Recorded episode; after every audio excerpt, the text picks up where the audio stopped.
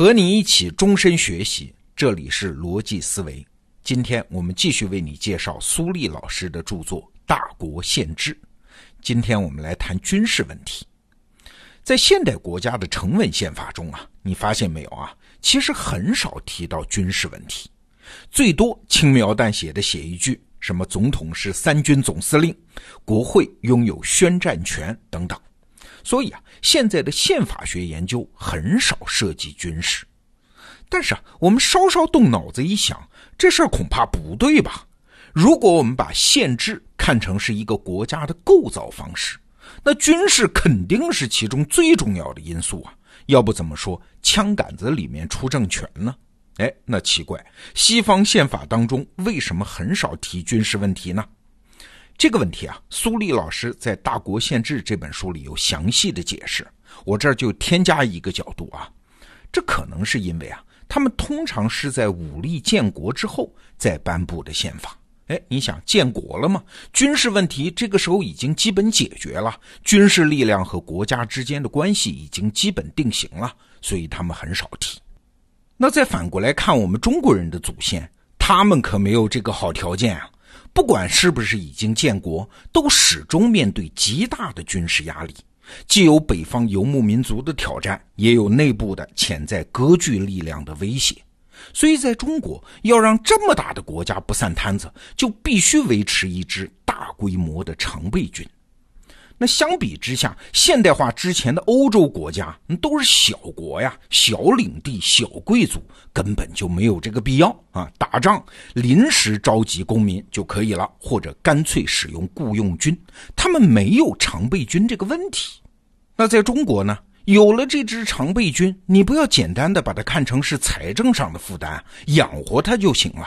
它是军队呀，一支常备军搁在那儿，它就是双刃剑。对外能作战，对内他就能搞颠覆。所以自古以来，怎么处理好这只烫手山芋，这是最最重大的限制问题。一个国家的构成不考虑这个问题，什么也玩不转。举个例子你就明白了啊。有一次，北大的龚玉振老师是教战略学的，他就跟我聊天说到成吉思汗当年西征，话说有一个中亚国家就组织军队抵挡蒙古大军。但是很奇怪，这个中亚国家的国王居然让军队分散驻防。表面上看，这当然是最愚蠢的策略啊！面对蒙古人那样的军事实力，你集中兵力才有点胜算呢。但是龚玉振老师跟我说：“哎，他不是蠢，原因在于啊，这个国家的君主自己刚刚继位，地位不稳呐。一旦军队集中起来了，就是打赢了成吉思汗的蒙古人，回头这支军队。”就会也灭了他啊！所以他想想算了，还不如分散驻防，万一图个侥幸，万一打赢了呢？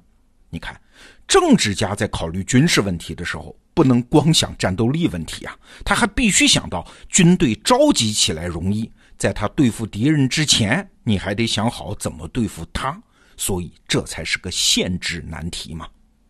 而且军事问题一旦搁在那儿。它就不只是一个难题，它还会衍生出来一系列的难题。你看，我们中国历史上啊，首先建国之后，怎么从打天下转变成治天下呢？你要知道，打天下靠的是军人集团、军工集团，但是这些人的知识是战场上专用的，他不能用来治国呀。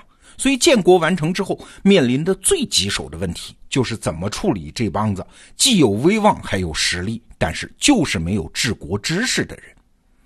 过去我们谈中国历史，总觉得朱元璋这个人不怎么样，屠杀功臣，不仁不义啊。你看人家宋太祖赵匡胤多好啊，杯酒释兵权嘛，搞得不那么血腥啊。但是啊，如果你拉长历史视野一看，只要是农民起义起家的。都不得不走上屠杀功臣这条路，比如说刘邦，刘邦的性格是以宽容著称的，后来不还是大开杀戒吗？为什么？因为他和朱元璋面对的难题一样啊，都是一帮农民难兄难弟一起打出来的江山，你没有足够的威望让他们解甲归田嘛，所以只能来硬的。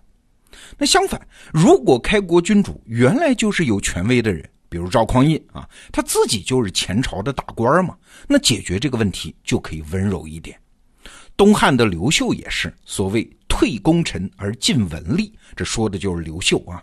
为啥？因为刘秀自己是前朝皇亲呢，又是豪强出身呢，他有这个威望，有这个条件嘛。所以来软的还是来硬的，这跟开国皇帝的个人性格关系不大，倒是跟他原来有没有权威关系很大。总之啊，这是建国必须要解决的问题。好了，这个问题要是解决了，下一个衍生问题又来了，这就是军费问题，因为你要维持常备军嘛。这也带来一个两难，因为啊，中国农耕地区和游牧地区接壤的地带实在太长了，从西到东有好几千公里呀。而游牧民族的战斗力量什么特征啊？它是以机动性见长，所以你农耕民族仅在一地设防或者是几个地方设防没有用的，等于是不设防，他的游牧骑兵可以轻松绕过。所以啊，咱们农耕民族要搞军备。就得全面铺开，可是维持那么大的一支常备军，这需要多少资源？农耕时代收税不容易的，转运就更困难。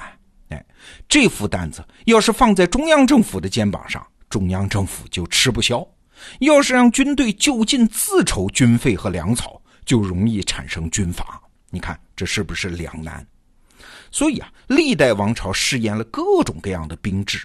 有的军队实行屯田制，就是军队自己耕作；有的呢实行募兵制，就是朝廷出钱养兵；有的呢是寓兵于农，什么府兵制啊、明朝的卫所制啊，都是这个特征。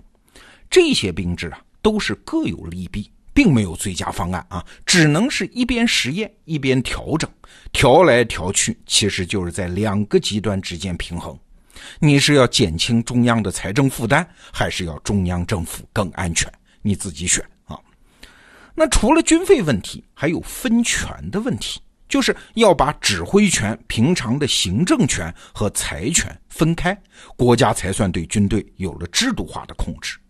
要是不这么干的话，历史上是有重大教训的。唐朝的安史之乱之所以发生，重要的原因就是安禄山控制了北方几个藩镇的所有权力，军权、行政权、财权揽在他一个人手里。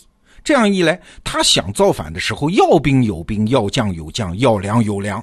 时机一到，他就是自己不想谋反，旁边那些想当开国元勋的人都不会答应啊。但是问题又来了。军队这个东西麻烦在于，不是控制的越死越好的。和平时期军队很温顺，战争来了呢，你不就是赶着一群羊去打人家的狼吗？和平时期将领不惹事儿，很听话，不错。但是这样的将军，他能上战场指挥吗？你看，这又是一个两难，也没有一劳永逸的解决方法啊！需要当政者不断的寻找动态平衡。听到这儿，你可能会说。这些两难的问题都只能在两个极端之间找平衡，没有终极的解决方案。那我们的祖先这么多年，难道就没有什么独创性的成果吗？有什么阶段性的积累吗？有啊，比如说长城。关于长城的作用啊，《大国宪制》这本书里有极其精彩的分析，我们以前的节目也介绍过。总之，结论是长城这东西看起来劳民伤财，但其实作用特别大，而且特别划算啊！如果你有兴趣的话，可以出门左转听一听第四百二十五期的逻辑思维节目。这里啊，我只补充苏立老师在书里提到的一个很小很小的洞察。你看，长城作为一种战争工具，和刀枪炮都不一样，它是一种垄断性的技术。所谓的垄断，不是说我保密不让你用啊，而是只能为我所用，所以叫垄断。那什么意思呢？你看啊，刀枪炮还有其他的军事技术、军事装备，你要是拿走了，可以反过来对付我。但是长城呢，技术全部是公开的，你随便学啊，甚至你游牧民族，你就是占领了长城，你也没啥用。为啥？你想啊，长城的主要作用是驻兵和预警啊。你游牧民族又不定居，你怎么会驻兵呢？农耕民族的军队机动性也不强，所以你也不需要预警。那你要长城还有啥用呢？哎，除非你游牧民族也和咱们农耕民族一样，你也定居。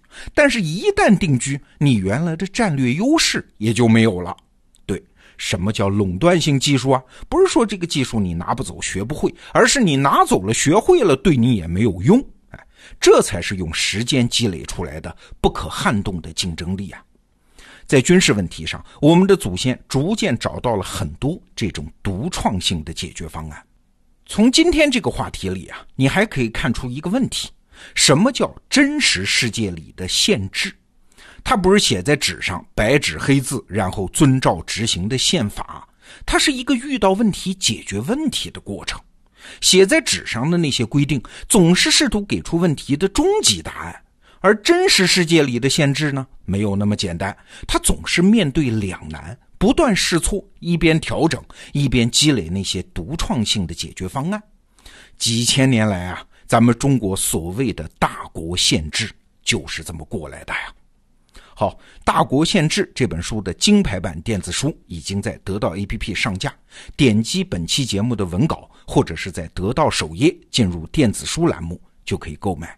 好，逻辑思维，明天见。